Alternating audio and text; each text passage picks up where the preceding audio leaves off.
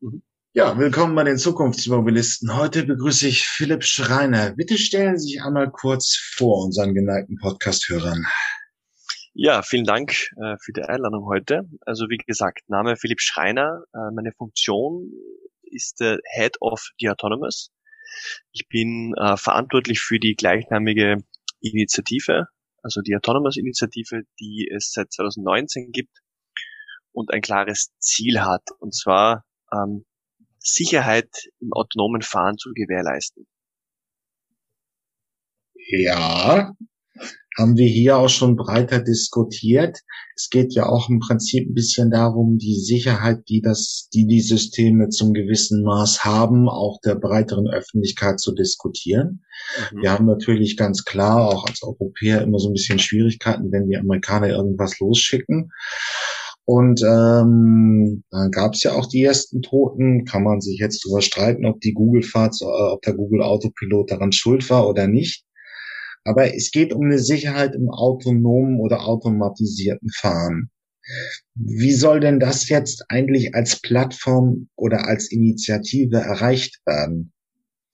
Also es geht um uns wirklich darum, einen Paradigmenwechsel eigentlich in der, in der Industrie. Also aktuell ist es ja so, und ich komme dann gleich auf Ihre Beantwortung der, der Frage, also aktuell ist es ja so, dass wir in der Industrie ähm, kleinere ähm, Konsortien haben oder kleinere ähm, sozusagen Teams, wenn man so will. Also mhm. meistens bestehen diese Teams aus einem OEM, äh, gewisse Zulieferer, ähm, und die versuchen äh, Probleme oder Herausforderungen in den, im, sag ich jetzt mal, im generellen Development-Bereich, im Entwicklungsbereich äh, in diesem Team zu lösen.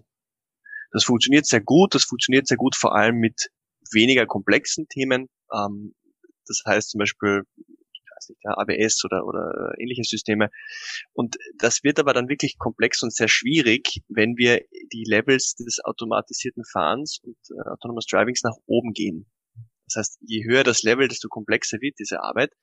Und das heißt, diese Herangehensweise, die es jetzt gibt in diesen kleineren Teams, die so sagen wir, ist dann nicht mehr möglich, weil es einfach viel zu komplex, viel zu aufwendig, zeitintensiv, kostenintensiv wird. Und jetzt komme ich auch zur Antwort auf die Frage, wie macht man das? Und wir von Autonomous sagen, es braucht ein, ähm, eine große, eine, quasi den Ökosystemansatz. Also es braucht eine große Plattform. Möglichst viele Player der Automobilindustrie sollen darauf. Und wir entwickeln gemeinsam, das ist das Stichwort, gemeinsam ähm, Lösungen, die im nächsten Schritt als Art Standard dienen sollen.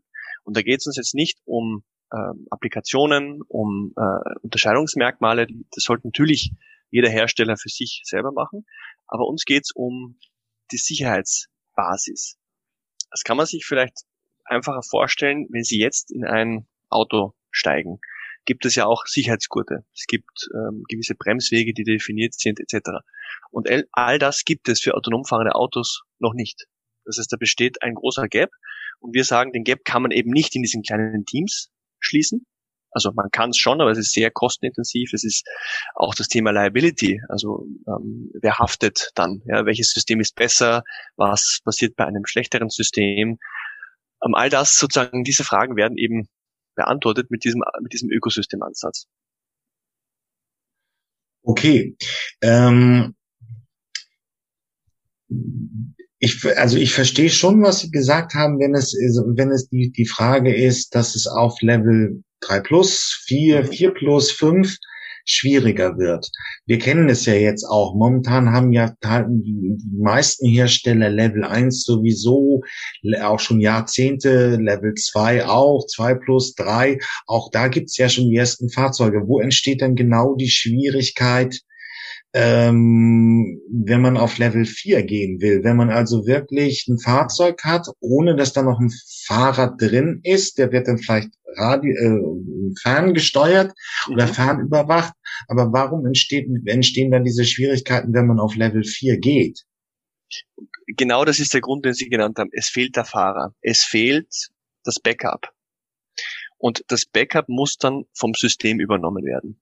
Also das ist halt genau die, die Schwierigkeit und die große Komplexität, weil natürlich dieses Backup-System ähm, eine viel, also einfach die Existenz dieses Backup-Systems, eine Vielzahl von Dingen, die wir jetzt als gegeben hinnehmen, verändern. Nehmen wir zum Beispiel das Thema äh, Verantwortung. Wer ist jetzt verantwortlich, wenn es zu einem Unfall kommt? Ja? Ich meine, auch wenn der Fahrer bei einem Level 3 Funktion zum Beispiel noch im, am Steuer sitzt, dann ist das im Endeffekt der Fahrer, weil er hat im gegebenen Zeitpunkt zu übernehmen und das Fahrzeug in, eine sicher, in einen sicheren Stadium zu führen.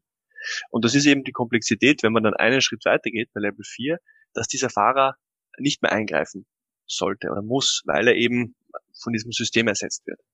Und das macht es halt wahnsinnig komplex und ähm, einerseits auf der technischen Ebene, also das heißt hier die Redundanz zu herzustellen, ähm, eine Backup-Lösung zu haben, die wirklich auf unterschiedlichsten ODDs, also wirklich unterschiedlichsten Gegebenheiten, sei es jetzt im Schnee, auf Eis, äh, schlechte Sicht, ähm, gibt es ja Vielzahl von Möglichkeiten, was da alles passieren kann. Ja? Das heißt, das muss immer funktionieren. Ähm, und dieses immer funktionieren ist das Stichwort. Also das ist wahnsinnig schwierig und es geht hier ja auch wirklich um Leben und Tod. Das heißt, das darf man nicht ähm, beiseite wischen. Also muss, das System muss wirklich perfekt funktionieren und das macht es so schwierig. Ja, und eben keinen Fahrer zu haben, der dann eingreifen kann äh, und das Steuer übernehmen kann. Okay, ähm, jetzt habe ich es ein bisschen verstanden. Und dann ist es ja die Frage, ähm, ja, es ist klar noch erstmal ein geschaffenes Ökosystem. Es gibt vielleicht noch die ersten Veranstaltungen, aber wo soll das Ganze hingehen? So eine Art TÜV für ähm, das automatisierte Fahrzeug. Also man muss ja es sieht ja so aus, als würde diese Drittparteilogik erhalten bleiben. Also man heißt ähm, beim ähm, äh, das Fahrzeug muss äh, wird hergestellt vom Hersteller und muss dann durch eine Zulassung und im Laufe seines Lebens muss eine Drittpartei sagen, ja, das ist Fahrzeug ist sicher oder es ist nicht sicher. TÜV, wie sie da alle heißen und so weiter. Äh, DEKRA gibt's auch noch, alles schöne Unternehmen. Ähm, soll das jetzt so praktisch so ein Grundstein für diese neuen zu gründenden TÜV sein oder soll es nur den Herstellern helfen? Es, also unsere Aktivität ist eigentlich so eine, hat eine Zwischenfunktion. Also wir sind kein TÜV, die Autonomous ist kein TÜV, die Autonomous ist auch keine Standardisierungsgesellschaft, keine ISO oder IEEE. Äh, und, und das sind wir bewusst nicht, weil es gibt diese Organisationen, die machen super Arbeit, mm, aber die beschäftigen sich mit dem, was zu tun ist. Also zum Beispiel eine Standardisierungsgesellschaft sagt, ähm, es müssen XYZ gewährleistet sein. Was die nicht sagen ist, wie das zu tun ist. Und diese, diese Lücke füllen wir mit Autonomous. Das heißt, wir machen hier eigentlich eine Arbeit, die es allen Parteien, also da sagen wir jetzt auch die Hersteller einerseits, andererseits aber auch die Standardisierungsgesellschaften, und auch einem TÜV, auch der Prüfstelle, erleichtern wir die Arbeit, weil wir konkrete Lösungen liefern. Das heißt, wir liefern zu dem Was das Wie. Und das kann im Konkreten so aussehen, dass zum Beispiel die, eine Standardisierungsgesellschaft sagt, okay, ähm, Sicherheitsstandard in einer Software, zum Beispiel ähm, Softwarearchitektur, es braucht eine, ein redundantes System.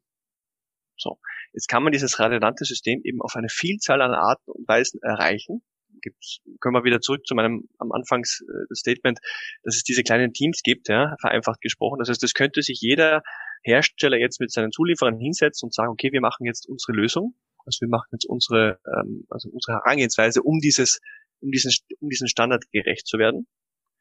Oder eben, wie wir sagen, nein, wir machen das gemeinsam und wir liefern sozusagen diese Referenzlösungen. Also wir liefern Beispiele, eine Softwarearchitektur kann so aussehen, ja, hat diese Redundanzsysteme, um eben dem Standard gerecht zu werden. Also das ist so ein bisschen die Lücke, wo wir uns, wo wir uns befinden und wo wir auch glauben, dass wir einen sehr wertvollen Beitrag liefern können für alle relevanten Player, also für die, für die Hersteller, weil die dann natürlich ähm, also quasi eine konkrete Handlungsanleitung, kann man sagen, bekommen. Da steht drin, okay, das schaut so und so aus, ja, erspart man sich sehr viel Entwicklungskosten, auch Entwicklungszeit, indem man einfach sagt, es gibt bereits Best Practices, es gibt bereits Beispiellösungen, die wir einfach aufnehmen können. Aber auch einen, einen, äh, eine Prüfstelle macht natürlich das Leben einfacher, weil, weil die dann auf konkrete Empfehlungen schauen können. Also es ist im Endeffekt eigentlich ein, Beit ein Beitrag für die gesamte Industrie, den wir hier liefern. Ja. Und wie gesagt, wir wollen uns nicht, positionieren uns nicht als Standardisierungsgesellschaft, ähm, sondern eben als eigentlich ein Lieferant für die Standardisierungsgesellschaft. Das heißt, unser Output von unseren Arbeitsgruppen, der manifestiert sich in ähm, Technical Reports, also wirklich ähm, quasi geschriebenes, ähm, also wie soll man sagen, ja, mir fällt gerade das deutsche Wort nicht ein, aber Sie wissen, was ich meine. Ja. Berichte, genau, also technische Berichte, ja. Und diese technische Berichte äh, alleinstehend an sich ist uns noch nicht genug, sondern natürlich wollen wir, dass die Standards diese Berichte aufnehmen und wenn sie ihre Standardisierungen veröffentlichen, auf diese Berichte hinweisen. Also zum Beispiel sagen, ja, X, Y, Z, das ist das, was wir sagen. Und so kann es gelebt werden und referenzieren damit auf unsere Arbeit. Und so möchten wir halt sicherstellen, dass unsere Working Groups, der Output unserer Working Groups nicht einfach nur passiert, sondern dass der wirklich auch ähm, in die Breite getragen wird. Und unser Ziel ist es ja, international ähm, solche Referenzlösungen zu erarbeiten, dass die auch international äh, Gültigkeit haben. Das ist das, was wir jetzt auch mit, dem, mit der Expansion von Autonomous vorantreiben. Also wir wollen das nicht nur rein auf Europa fokussiert, sondern wir wollen bewusst auch äh, den asiatischen Markt und auch die, ähm, die USA mit einbinden in diesen Prozess. Ja gut, aber ähm, dann machen wir es doch mal konkreter. Mhm. Ähm, wenn man sich, wenn ich jetzt als Prüfungsorganisation bestimme, ich verlange eine Sicherheit von 99,9 Prozent auf eine Million Kilometern. Das ist jetzt vielleicht ein bisschen allgemein formuliert, aber wie würde das denn erreicht werden oder wie würde das dazugehörige Referenzprojekt denn aussehen? Also das ist in der Tat zu breit, um jetzt ein konkretes ja, Beispiel okay. zu liefern weil man, man müsste jetzt, man könnte es ja so formulieren, sagen, okay, es gibt, ähm, wie schaffen wir es, dass ähm, zum Beispiel in einer ähm, Softwarearchitektur, die ja die Steuerung zum Beispiel ähm, übernimmt für ein autonom fahrendes Auto, dass das zu 90,9 Prozent, ähm, wenn es zu Fehlern auftritt, trotzdem noch fahrbar ist, also fail operational ist dieser ist der Term. Also wie, wie können wir sicherstellen, dass das System fail operational ist? Ja, also wie wie bei Flugzeugen wenn Sie in ein Flugzeug steigen ähm, und das Triebwerk fällt aus, ich würde es Ihnen natürlich nicht wünschen, ich hoffe, das passiert nie, ja. ja. aber es kann passieren, dann, ist, dann können Sie sich sicher sein, dass es ein Backup-System gibt, dass Sie trotzdem weiterfliegen können. Und das ist fail operational. Also trotz eines massiven Fehlers fliegt das Flugzeug weiter, um irgendwo not zu landen. Und, und dieses, also quasi das können wir dann auch auf das Automobil äh, übertragen. Und äh, die Referenzlösungen beschreiben, wie das eben passieren kann. Das heißt, wie kann man diese 99,9 Prozent gewährleisten? Gibt es unterschiedliche Modelle und wir wollen eben ein gemeinsames Bild von diesen Modellen schaffen. Ähm, das ist ein ganz gutes Beispiel. Also das Höhenleitwerk ist eigentlich das, das risikorelevanteste Teil im Flugzeug und das ist siebenmal ausgelegt. Also alle Materialschäden würden dann bedeuten, ähm, dass das Flugzeug immer irgendwie mit dem Höhenleitwerk so halbwegs runterkommt, wie man sich das wünscht. Mhm. Ähm, aber was wäre denn eine Frage? Sagen wir mal, ich versuche es nochmal, wie wäre es mit Sensorstabilität? Ein Sensor ist, läuft über äh, zehn, Jahr, äh, über zehn Jahre unter unterschiedlichen Witterungsbedingungen sehr stabil fällt aus, welches redundante System stützt den Sensor. Kann man das als Anfrage in so einem Referenzprojekt machen? Ja, also ich kann Ihnen jetzt keine konkreten Lösungsvorschläge geben, weil wir ja, und das ist vielleicht noch wichtig, um das zu verstehen, ja. wir als Plattform sind nicht die, die die Referenzlösungen schreiben. Wir sind wirklich die Plattform für die Experten, die diese schreiben. Also wir sind, da gibt es den schönen englischen Begriff der Facilitator. Also wir facilitaten diesen Prozess. Also Sie können eigentlich, das war jetzt ein gutes Beispiel, Sie können mit jeder Fragestellung kommen und sagen, hallo liebe Community, also Sie sprechen dann sozusagen ähm, die ganze die Autonomous Community an und sagen, ich bin Firma XY, ähm, ich habe folgendes Thema, wer will sich mit mir diesem Thema aneignen? Wer will mit mir gemeinsam das Thema bearbeiten und zu einer Lösung zu kommen? Und da sagen wir zum Beispiel von Autonomous, super, da gibt es jemanden, der hat eine Herausforderung oder ein Problem. Wir pitchen dieses Problem an unsere Community. Und dann finden sich eben drei, vier, fünf, sechs, sieben, je nachdem, Firmen, die sagen, alles klar, wir haben schon vielleicht konkrete Konzepte in der Tasche äh, oder wir haben das gleiche Problem, lass uns das gemeinsam bearbeiten. Und so entstehen dann Working Groups. Wir nennen das eben Working Groups, also Arbeitsgruppen. Ähm, und es gibt also um Ihnen da äh, konkret schon ein Beispiel zu liefern, es gibt bereits eine Arbeitsgruppe, eine erste Arbeitsgruppe, die äh, dem Thema Safety and Architecture sich widmet. Und da sind ähm, Firmen drin, die sich die letzten Monate zusammengetan haben und gesagt haben, okay, es braucht für Softwarearchitektur ähm, braucht es eine, ein gemeinsames Verständnis, wie sowas sicher sein kann, wie dieses Konzept einer Architektur ausschauen soll. Eben da habe ich das genannte Beispiel von vorhin. Wie kann Redundanz in, in dieser Architektur aussehen? Ja? Wie kann Fail Operational in dieser Architektur aussehen? Ähm, also das Thema wird reingeworfen in die Community. Es finden sich Gruppen, also finden sich Firmen und daraus wird dann eine Arbeitsgruppe äh, gegründet, die sich dem Thema an, angeht. Ja. Und man kann dieser Arbeitsgruppe dann auch zum späteren Zeitpunkt noch äh, beitreten. Also es gibt jetzt einmal, sage ich mal, zehn Firmen, die gestartet haben und es gibt dann, auch dass es ein offener ähm, Ansatz ist, immer die Möglichkeit, dass man auch einsteigt und sagt, okay, ich bin äh, ein Experte in, ich weiß nicht, der Sensorfusion, ich würde gerne da noch meinen Beitrag leisten, das ist möglich. Da kann man eben dazukommen und mitmachen. Okay, dann kommen wir jetzt ein bisschen, vor allen Dingen ist, man hört ja den Begriff Ökosystem immer wieder. Mhm. Sie haben so, man hört das ja auch am Zungenstark so ein bisschen den, den österreichischen Part, aber hier in die Berliner, das Berliner Ökosystem. Mhm. Und es schwappt ja auch ein bisschen nach Österreich rüber, die großen Lieferando-Wellen und die großen Marketing-Startups aus Berlin. Das ist alles ein Ökosystem. Wie versteht Autonomous diese, dieses Ökosystem und ja, für welche Zielgruppen ist es interessant? Wahrscheinlich sucht man Experten aus der Wissenschaft, aber auch, dass Unternehmen sich einfach einbringen können. Sehe ich das so richtig oder ist man so falsch? Nein, also ich glaube, das, das ist auch einer unserer äh, Alleinstellungsmerkmale von The Autonomous. Also wir ja. sehen das Ökosystem bewusst weiter als nur unter Anführungszeichen die Automobilindustrie. Das heißt, die inkludieren wir natürlich. Das heißt, Teile des Ökosystems, Ökosystems ist natürlich der OEM, ist natürlich der Zulieferer, ist natürlich der Chiphersteller und jetzt kommt das aber auch, ja, ähm, aber auch eben, wie Sie gerade gesagt haben, ähm, also Akademie, also wirklich Universitäten, die Experten haben, die auf äh, zu einem gewissen Thema forschen. Ähm, wir nennen dann noch Disruptor, also das heißt Firmen, die ähm, also Startups oder Scale-ups aus dem aus USA oder China oder auch aus Europa, äh, die die Industrie komplett auf den Kopf stellen. Ja? Also die zum Beispiel sagen, sie haben komplett neue Ansätze. Ja? Auch die müssen wir mit einnehmen ja, und mit, äh, mit diskutieren lassen. Und, und das ist ja auch ein ganz wichtiger Punkt, äh, Governmental Institutions, also ähm, Arbeitsgruppen aus der äh, EU, die in, ja, auch sehr viel Beitrag leisten zu einer Gesetzgebung. Weil, und das ist eben das Wichtige von Autonomous, wir wollen ja nicht nur in quasi Industry only in unserer Bubble arbeiten, sondern wir wollen ja, dass diese Referenzlösungen dann auch Standard angewendet werden und wirklich auch ähm, installiert werden. Und dazu braucht es einfach den Diskurs mit den, mit den Rechtssprechern sozusagen. Ja. Also das ist das Ökosystem. Es ist relativ heterogen und es ist bewusst so gemacht, weil wir glauben, dass es das braucht. Ja, ja ähm, wenn man so fragt, was wäre denn eine Rolle von Rechtssprechern ist es vielleicht noch nicht, aber es sind Gesetzgeber in Deutschland.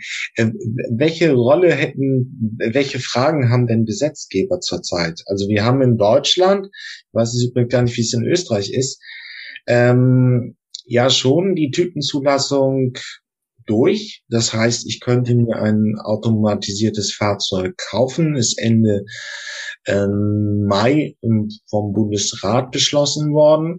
Ich pack das auch noch gerne mit äh, in die Shownotes dieser Podcast-Episode, der Gesetzentwurf also der, der, der, der Beschluss, die Beschlussfassung. Das heißt, ich könnte jetzt schon ein Fahrzeug nehmen, es zulassen und damit auch kommerzielle Anwendungen bedienen. Also sagen wir mal, was ist realistisch? Ein automatisierter Bus, der von, vom Flughafen zum Hauptbahnhof führt in einer deutschen Großstadt. Wo kommen denn da jetzt noch die Rechtsprecher bei Ihnen rein? Äh, ähm, haben ein Thema. Also das ist ja erst der Start. Also dieses Gesetz, äh, was Sie da ansprechen, das ist ja äh, erst der Startpunkt und das Gesetz wird ja auch jetzt in der nächsten Zeit immer weiterentwickelt werden müssen. Ähm, das heißt, ich glaube, es war eine gute Initiative äh, die, von der deutschen Regierung, ähm, das zu veröffentlichen und auch zu sagen, wir sind das erste Land de facto, das Level 4 möglich macht. Ja, ähm, Das ist ein super Vorsprung, ein super ähm, eine Vorpreschen. Ähm, aber natürlich, das ist jetzt auch vom Inhaltlichen her noch nicht ausgegoren. Da muss noch viel da kommt noch viel dazu, da kommt noch viel Detailarbeit dazu. Und ähm, das ist eigentlich genau das, wo, wo wir auch eben ansetzen, wo wir sagen, dass die Rechtssprecher, die Rechts, ähm, also die, die Gesetze sozusagen basteln und bauen, ähm, da mitmachen und schauen, okay, wo steht denn die Industrie denn noch? Ja, also es, das ist jetzt einmal mein erster Wurf, aber da muss ja weiterentwickelt werden, da muss noch viel mehr Detail kommen. Und diese Detailinfos bekommen sie eben unter anderem in unseren Arbeitsgruppen. Ähm, und das heißt, im Endeffekt ist es ein Informationsaustausch für die. Ja, die müssen ja irgendwo wissen, wo steht, äh, wo ist der Puls der Zeit, wo, mhm. was gibt es gerade für Themen, ähm, weil so eine Gesetzgebungsarbeit auch auf der auf der rechtlichen Seite, die dauert ja. Das ist ja nichts, was dann in drei Wochen passiert ist. Ähm, und deswegen ist es essentiell, da möglichst früh auch nah dabei zu sein. Ähm, und das, das, das leisten wir eben. Also die, die Informationsübergabe, ja. Ja, ähm, aber wo ist denn jetzt der Puls der Zeit so aus Ihrer Sicht? Also mhm. äh, Autonomous ist noch gerade noch ein bisschen im, ähm, im Werden, aber mal ganz ehrlich, ähm, wo ist denn jetzt so der, der Puls der Sache? Ich hatte ja schon gesagt, das ist ja auch die, eine interessante Frage eigentlich. Also rein rechtlich wäre die Typenzulassung möglich. Fahrzeuge gibt es. Es gibt automatisierte LKWs. Einwald packe ich auch nochmal in die Shownotes. Mhm. Einwald ist ein schwedischer äh, Hersteller von Level 4 LKWs. Wir haben verschiedene autonome Shuttle, auch Level 4. Ähm, die, das wäre alles machbar. Ähm, könnte ich ja jetzt anfangen, sagen wir mal, ja, ähm, Angebot zu formulieren, München zum Flughafen, vom Flughafen zum Hauptbahnhof. Wäre das möglich? Also es kommt darauf an, was Sie jetzt äh, als autonomes Fahren in dem Beispiel hier definieren.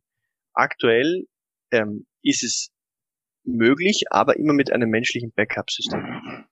Und das ist, glaube ich, ganz wichtig. Es, es wäre jetzt zwar rein rechtlich möglich, dass Sie diesen Backup-Fahrer aussparen, aber ähm, es ist sozusagen auch die Technologie und, und auch die, die, also das Thema Versicherung zum Beispiel. Ja, was passiert denn, wenn jetzt dieses autonom fahrende Shuttle von Ihrem Beispiel vielleicht irgendwo dagegen fährt? Ja? Wer ist denn dann zu belangen? All diese Fragen sind noch nicht beantwortet. Und das ist, also das ist der klare, die Beantwortung Ihrer Frage.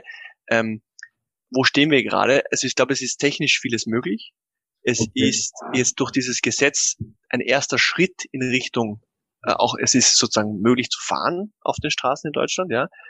Ähm, aber wir stehen hier am Anfang und äh, es ist jetzt essentieller denn, denn je wirklich, ähm, um das Ganze zu beschleunigen und wirklich in Realität zu bringen, möglichst viel zu kollaborieren und diese, also ich nenne es auch immer diesen Fast Forward, also diese Beschleunigung, die man durch Kollaboration bekommt, zu nutzen, äh, um dem Ganzen einfach einen nächsten Push zu geben. Also wir reden ja schon seit langem über autonomes Fahren. Ja, ich glaube, Sie werden sich da sehr gut erinnern. Mhm. Vor Jahren gab es schon auf der CES, ähm, in, also gab es ja diese ersten Vorstellungen und man hat dann gesagt, okay, 2020 äh, werden die ersten autonomen Level 4 autonom fahrende Autos oder Level 5 damals sogar noch ja, ähm, herumfahren, ja das ist jetzt nicht passiert und man hat in den letzten Jahren immer wieder gesehen, dass, dass Fahrzeughersteller, aber auch technisch, also Tech-Companies, Firmen, die vielleicht Software machen, ähm, diese, diese ähm, Zeit immer wieder nach hinten verschoben haben. Also man, es hat sich so eine Art ähm, Realismus in die Industrie eingeschlichen, was ja eigentlich gut ist, ja, weil man eben gemerkt hat, okay, das ist schon sehr komplex und es ist einfach alleine nicht möglich, diese Komplexität zu lösen.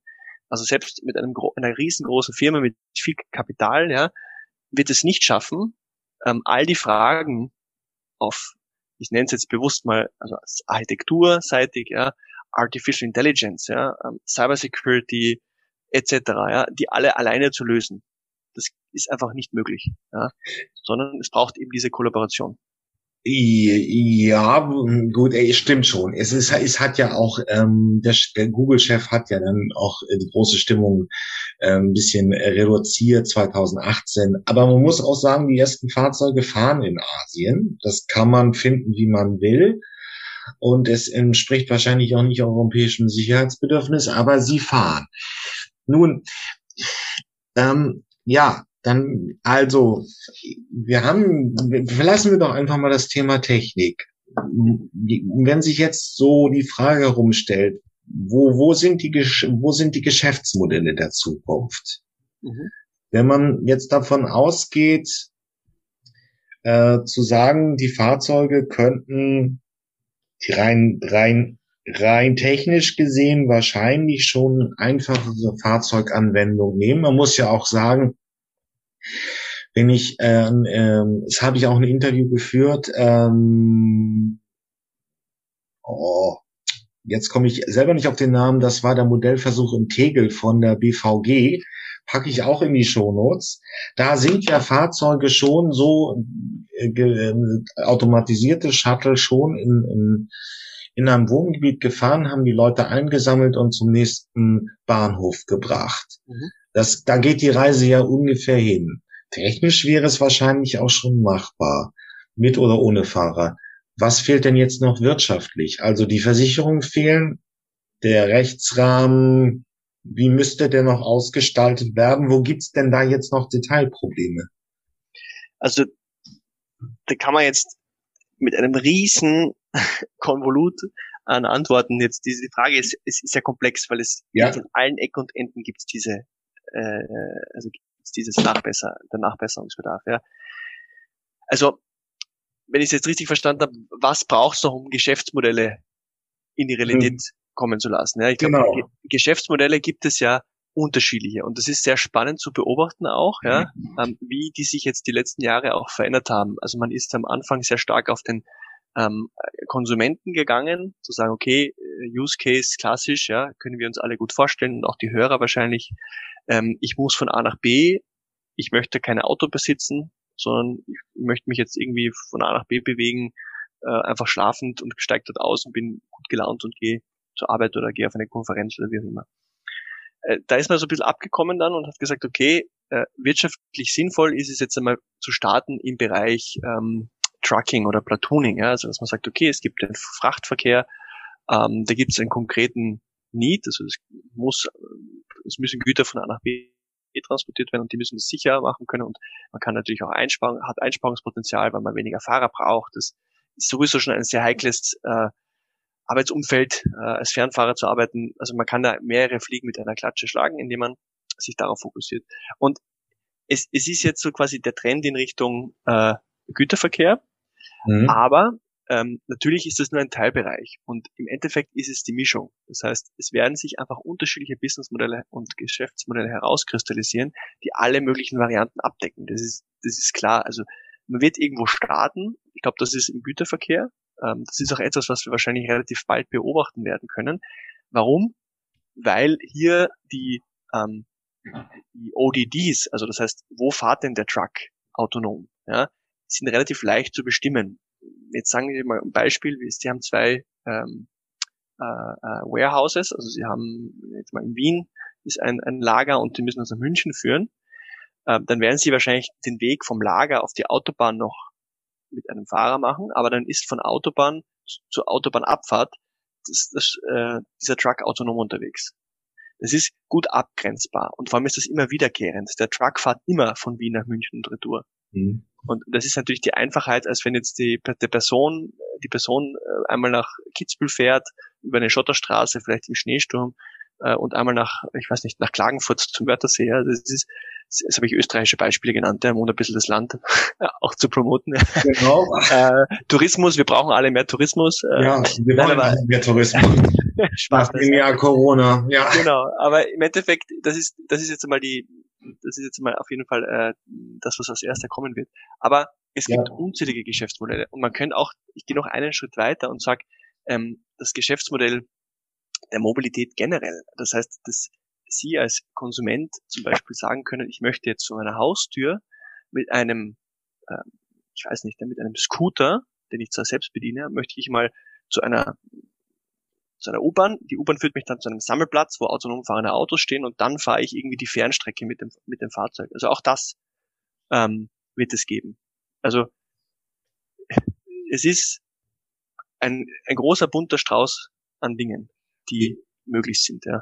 Wir haben das schöne Wort in Deutschland dafür Werksverkehr. Aber ja. das, was sie, es ist ja auch, äh, ich erinnere nur an das Interview mit Sascha Palenberg. Es ist eine relativ plausible Idee. Ähm, man muss, wenn man es dann noch konkreter machen will, irgendwie Teile zu einer Fabrik bringen, die Waschmittel zusammen, äh, Waschmaschinen zusammenbaut. Man liefert den Motor, andere liefern das, die Verkleidung und so weiter. Alles wird zusammengebracht, aber das sind natürlich sehr statische ähm, Lieferketten, ähm, wo die verschiedenen Teile zusammengebracht werden, um eine Waschmaschine zu produzieren. Das sind immer klare Tourenprofile, die wiederholen sich immer wieder just in time. Das ist klassisches Geschäft für fürs, fürs automatisierte Fahren. Und man hat eben den großen Vorteil, dass man A, den Menschen da ein bisschen raus hat, B, auch geht es relativ einfach, weil das über Angestelltenverträge einfach bestimmbar ist. Man hat dafür nicht die Konsumentenseite. Ähm, ja, aber da etabliert sich gerade etwas, aber man kann auch nicht gerade sagen, dass das jetzt in den nächsten zwei Wochen in den, in den, wirklich in der Realität ankommt. Also, das kann man nicht sagen, ja. Und ich glaube, da müssen wir jetzt eben sagen, was kommt an wann, ja. Und ich glaube, das ist, ich möchte dann ein Beispiel geben, damit Sie das ein bisschen die Komplexität und, und die Erfahrung, die es notwendig ist, um sowas Level 4 und in weiterer Folge vielleicht auch Level 5 möglich zu machen, ja. Ein, ein Beispiel der DT-Tech Auto.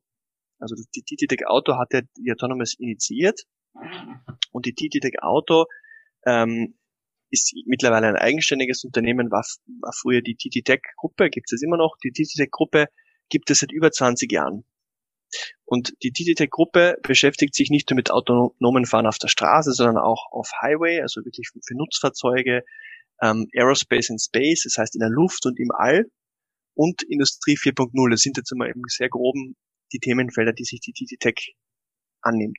Und seit über 20 Jahren ähm, forscht man an äh, sicherheitsrelevanten Systemen. Das heißt, äh, wirklich, also wie kann man Safety in all diesen unterschiedlichen Use Cases, die ich gerade genannt habe, gewährleisten? Also dass die, dass der Flieger nicht von der Luft fällt, sage ich jetzt plakativ gesprochen, ja, dass das, dass der Mähdrescher nicht über die ähm, über, den, über den Feld, über das Feld fährt äh, und so weiter, ja. Und das heißt, über 20 Jahre gibt es schon hier Wissen und Top-Experten, die sich damit beschäftigen. Und das braucht einfach seine Zeit. Das heißt, hier jetzt zu sagen, okay, man hat das irgendwie das Thema äh, autonomes Fahren, autonomes Driving irgendwie ähm, findet man spannend, findet man cool, ja, allein reicht nicht. Äh, und, und ich glaube, das merken jetzt auch viele andere Firmen, die, die sich mit dem Thema vielleicht noch nicht so lange beschäftigen, dass das einfach wahnsinnig komplex ist. Äh, und einfach wirklich das auch das Sicherheitsgedanke, also dieses Konzept, wie gehe ich an so ein Problem heran mit Safety-Fokus. Ein anderer ist, als wenn ich sage, ich löse einfach ein Problem XY. Das ist einfach eine ganz andere Kultur, eine Safety-Kultur, die sich jetzt mittlerweile schon überall etabliert, also nicht etabliert hat, aber sie etabliert sich gerade. Und das ist so ein bisschen der Paradigmenwechsel. Ja. Wir waren ja mal ein bisschen beim Thema, ich ähm, was passiert denn jetzt eigentlich so eine, im groben Überblick in Österreich in Sachen autonomes Fahren? Man muss ja schon schlichtweg sagen, beim, bei der Elektromobilität war Österreich relativ weit vorne. Ich glaube, das war 2019 wurde der Tesla schon einer der meistverkauftesten äh, Kompaktwagen. Ähm, das ist stattlich, das hat Deutschland so nicht geschafft. Ähm, wie entwickelt sich so dieses Feld? Auch in Österreich gab es, gibt es ja nicht mehr viel Auto, eine Magna Steuer gibt es eben noch, große mhm. Auftragsfertiger. Ähm, für eine sieben Millionen Nation ist das gar nicht so wenig. Ähm, wie entwickelt sich das ganze Ökosystem so in Österreich praktisch?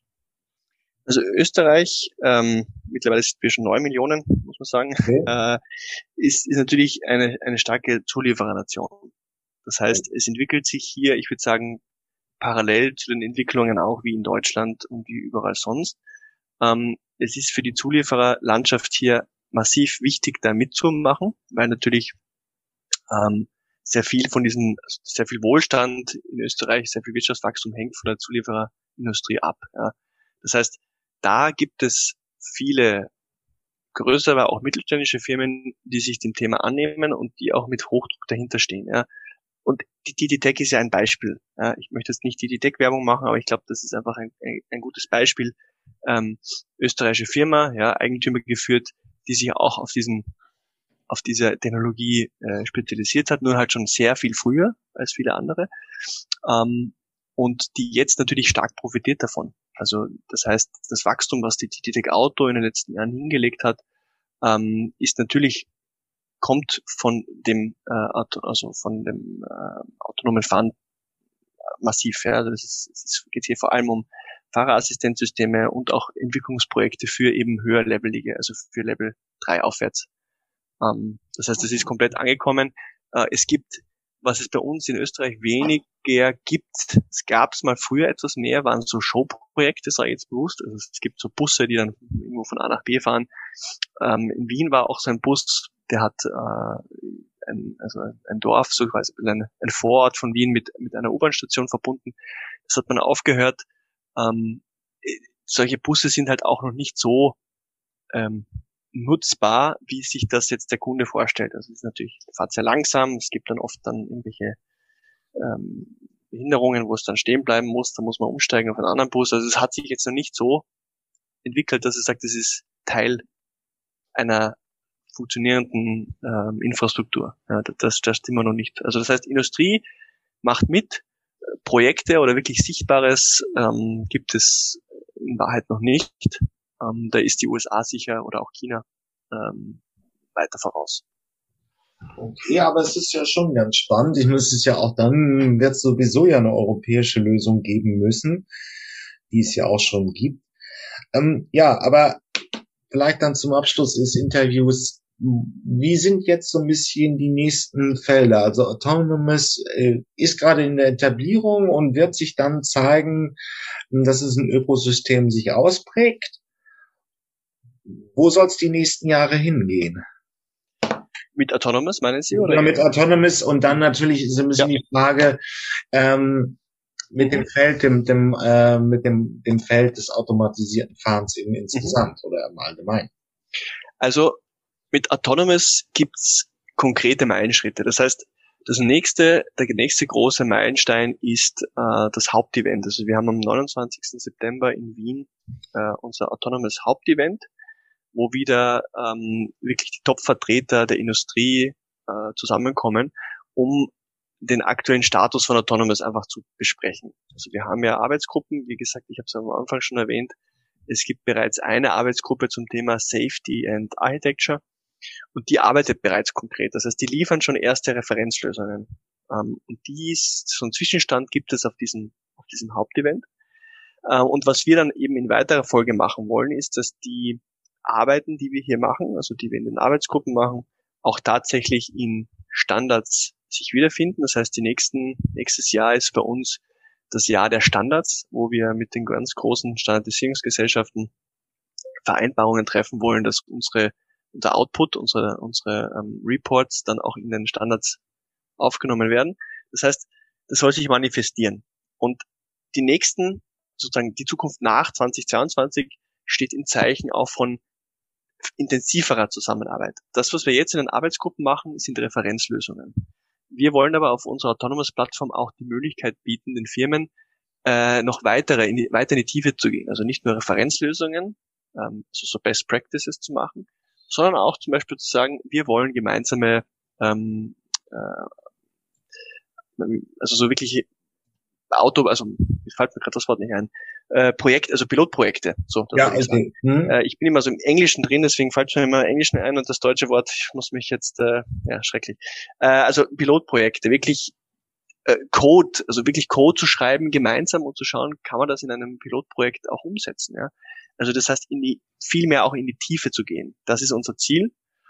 Damit das möglich ist, braucht es halt Vertrauen. Vertrauen unter den Members. Und das ist gerade natürlich die Schwierigkeit, weil eben die Industrie sich dafür ändern muss. Also wir verlangen ja nichts Minderes, als dass sich die Industrie von einem Hochwettbewerb ähm, hin zu einer kollaborativeren Art der Zusammenarbeit, vor allem im, im Safety-Bereich natürlich, nicht generell äh, gesprochen, sondern vor allem im Safety-Bereich hin entwickelt. Und das ist ein, ein sehr großer Wurf. Also das, da haben wir uns, da, da maßen wir uns viel an, ja, aber wir glauben, dass es nur so funktionieren wird. Das ist jetzt eben so der, der kurz, kurzfristige Ausblick, wo es hingeht. Und langfristig die Vision ist, dass wir mit diesem kollaborativen Ansatz die Industrie viel schneller nach vorwärts bringen und auch das Thema Level 4, Level 5 autonomes Fahren viel schneller auch auf die Straße bringen. Ähm, eben durch die Kosteneinsparungen, durch die Zeitgewinnung, durch das äh, Wisdom of the Crowd, also dass wenn mehrere Firmen zusammenarbeiten, die, die der Output auch besser ist, als wenn das jeder einzeln macht. Ja. Ähm, also wir wollen uns so ein bisschen auch als Beschleuniger sehen der Industrie für das Level 4 autonome Fahren. Ja, das wollen wir dann hoffen, damit wir schneller in die Zukunftsmobilität kommen. Herr Schreiner, vielen Dank für das Gespräch. Sehr gerne. Alles klar.